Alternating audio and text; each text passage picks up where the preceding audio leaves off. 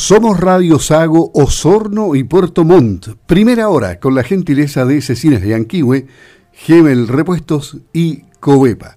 Vamos a conversar hoy con Julio Jenkins, presidente de la Asociación Gremial de Gastronomía y Turismo de la región de los lagos, Agatur, para ver el tema de las fiscalizaciones a locales y multas por ordenanza municipal en Puerto Montt. En las últimas horas, inspectores de la Dirección de Obras Municipales concurrieron a distintos locales que atienden en terrazas exteriores para fiscalizar los permisos de construcción de estas estructuras, cursando partes y multas, según se ha informado debido a la actual ordenanza de terrazas. ¿Hay alguna estimación de cuántos cafés y restaurantes han sido multados? Junto con saludarlo a la pregunta, ¿cómo está? Buenos días, don Julio. Buenos días, Luis, ¿cómo estás? Bueno, la, la, verdad que para nosotros basta con que haya uno para que nosotros tengamos que preocuparnos, porque hay una, una injusticia muy grande ahí, ¿te das cuenta? Eh, nosotros hemos estado mucho tiempo sin trabajo, nos, nos, nos, sugieren trabajar en terrazas, ¿cierto? Lo cual que a, nosotros empezamos a ver las, las dificultades con las terrazas de eh, el quitasoles, ¿cierto? El viento se las llevaba, había una pequeña garuga, llovizna en el verano y teníamos problemas, entonces fue un caos indudablemente que muchos empresarios empezaron a hacer una pequeña inversión, ¿ah? unos más, otros menos, y hicieron sus terrazas. ¿ah? Entendiendo que esto es transitorio, nosotros lo veíamos así, pero que había que seguir subsistiendo. Nosotros después de un año, casi un año y medio sin trabajar, tú comprenderás que no hay nada quien resista, por lo tanto lo vimos con buenos ojos. Y ninguno de nosotros eh, estudió a profundidad la ordenanza que sacaron nuestros concejales y alcaldes, ¿cierto? En aquel momento, a lo mejor eh, con el apuro, ninguno de ellos, ahí yo le tiro la oreja especialmente a la gente que trabaja en turismo, como el concejal Orellana, que hacen una ordenanza municipal que dice pueden extender sus negocios siempre y cuando coloquen toldos o quitasoles. Entonces, ¿en qué mundo vivimos nosotros si estamos en una ciudad extremo sur? Entonces ahí nos pilló volando bajo, indudablemente, pero también hay una indolencia de parte de la dirección de obra, que si bien es cierto ellos reciben su sueldito todos los meses, ¿ah? y no haya nada mejor que irse a los locales que están establecidos, porque los, ambulantes que hacen unos malls en, el centro, nadie los fiscaliza, donde se colocan al frente de locales que están establecidos, ¿cierto? Pero a nosotros que estamos ahí nos dan duro. Entonces, eso es lo que a nosotros nos duele de nuestra ciudad, de nuestra gente, de nuestra misma eh, familia, seguramente más de alguno es pariente de alguien de ahí de la municipalidad, ¿cierto? Y que nos den duro eh, cuando estamos ya en el suelo. ¿Cuál, es la propuesta alternativa del gremio al respecto para subsanar esta situación? Bueno, que hagan su trabajo, porque si hace más de 10 años ni siquiera podemos hablar de, esta administración que recién está saliendo, sino estamos hablando de varias más que no han sido capaces de hacer una ordenanza de terrazas para una ciudad que vive en el sur de Chile, ¿cierto? Y que es turística. Si aquí todos hablan de Puerto Montt, el sur de Chile, el turismo, y no tenemos una terraza para poder atender a los, fuera de los locales como se usa en, en Pucón, como se usa en, muchas partes, acorde a, nuestra clima, a nuestro clima. ¿Te das cuenta? Aquí ya ni siquiera estamos hablando de, la pandemia, nada, porque está permitido trabajar en terrazas.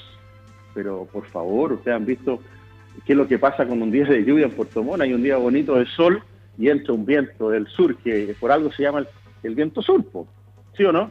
Efectivamente, bueno. Ahí yo digo, las autoridades no han estado fallando, entonces esperemos que el Consejo que hoy día está funcionando, porque ya hay muchos que están en campaña, ¿cierto? Que están en su, en su tema de reelección, pero nosotros como, como gremio y como empresarios que estamos tratando de subsidiar, te das cuenta, el Consejo actual, un ordenamiento y haga un, un, arreglo a esa ordenanza municipal y le coloque ahí lo que sea necesario para que nosotros podamos trabajar y que después junto con nosotros podamos desarrollar con la gente de turismo, con la gente que trabaja en turismo, con las autoridades de turismo, una ordenanza acorde a los tiempos que vive hoy día Puerto Montt, que podamos construir. Nadie dice que nosotros queremos saltarnos las normas.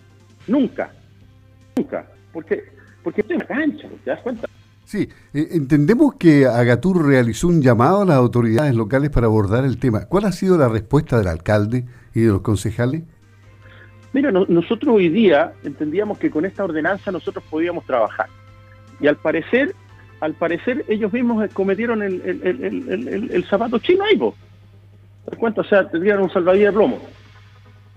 Entonces, bueno, le estamos diciendo ahora, rectifiquémoslo, hagámoslo rápido con el consejo suplente que hay y después cuando llegue la nueva autoridad, que nos vamos a juntar con ambos candidatos y le vamos a pedir un compromiso para solucionar esto después ya definitivamente, pero por lo menos no podemos estar un mes esperando que se hagan elecciones, que se constituya el otro consejo, porque en un mes nosotros nos seguimos ahogando más.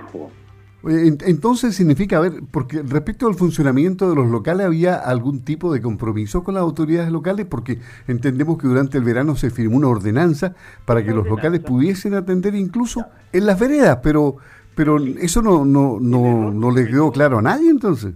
El error que se cometió ahí fue establecer en ese documento que solo se podía hacer esta extensión hacia las veredas con toldos o con tela.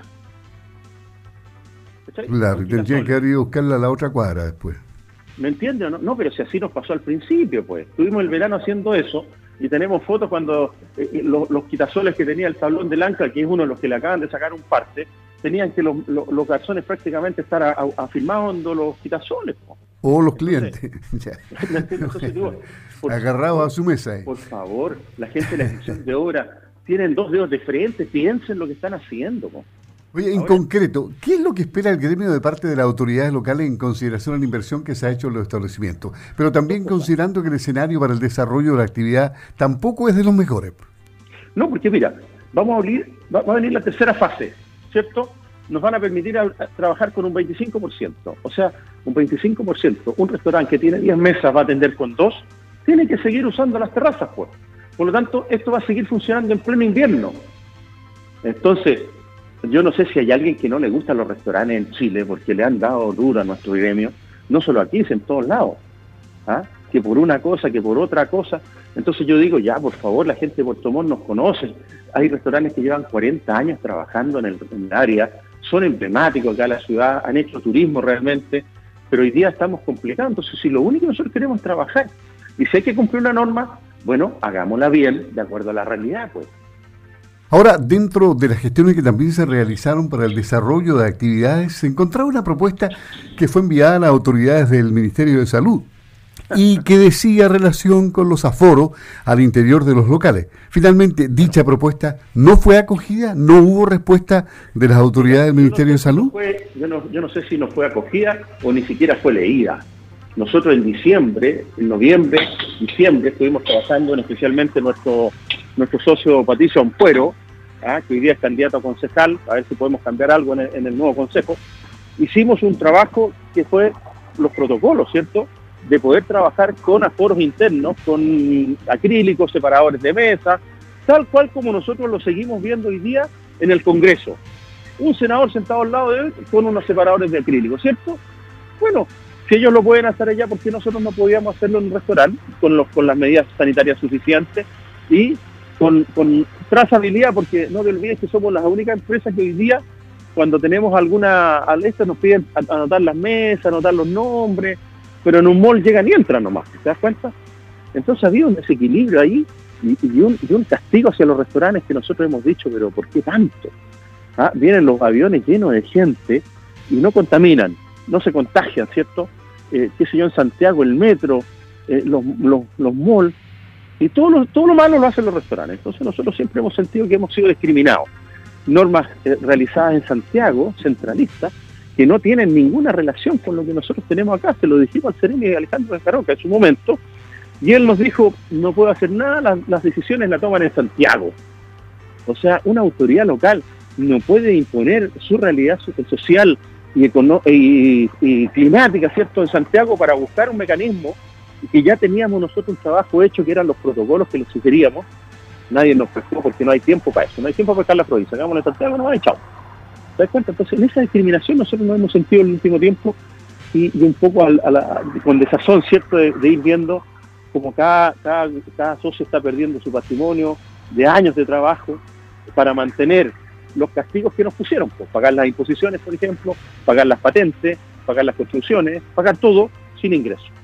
Ahora, ¿el gremio se autoimpuesto algún plazo para buscar alguna salida definitiva que les permita seguir trabajando? Mira, nosotros seguimos trabajando los que han podido, los que no van quedando en el camino y vamos haciendo un, minuto de silencio por ello. ¿Qué más podemos hacer?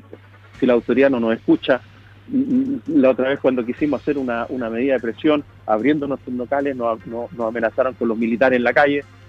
O sea, ni, en el estallido social salieron los militares en la calle, pero acá sí. Entonces nosotros dijimos, bueno, ante esa, e, esa indolencia del, Estado, del gobierno, ¿qué más podemos hacer que esperar que vayan cayendo los que, puede, los que no pueden resistir y tratando de apoyar a los que estamos tratando de resistir? ¿Te das cuenta de la realidad nuestra? Sí, ahora se han, se han, puesto en el escenario que sus inquietudes no sean acogidas por las autoridades locales y del nivel central para continuar funcionando, ¿qué significaría para el gremio, por ejemplo, que ninguna de sus inquietudes y propuestas sea acogida? ¿Qué proyecciones se pueden hacer bajo ese panorama?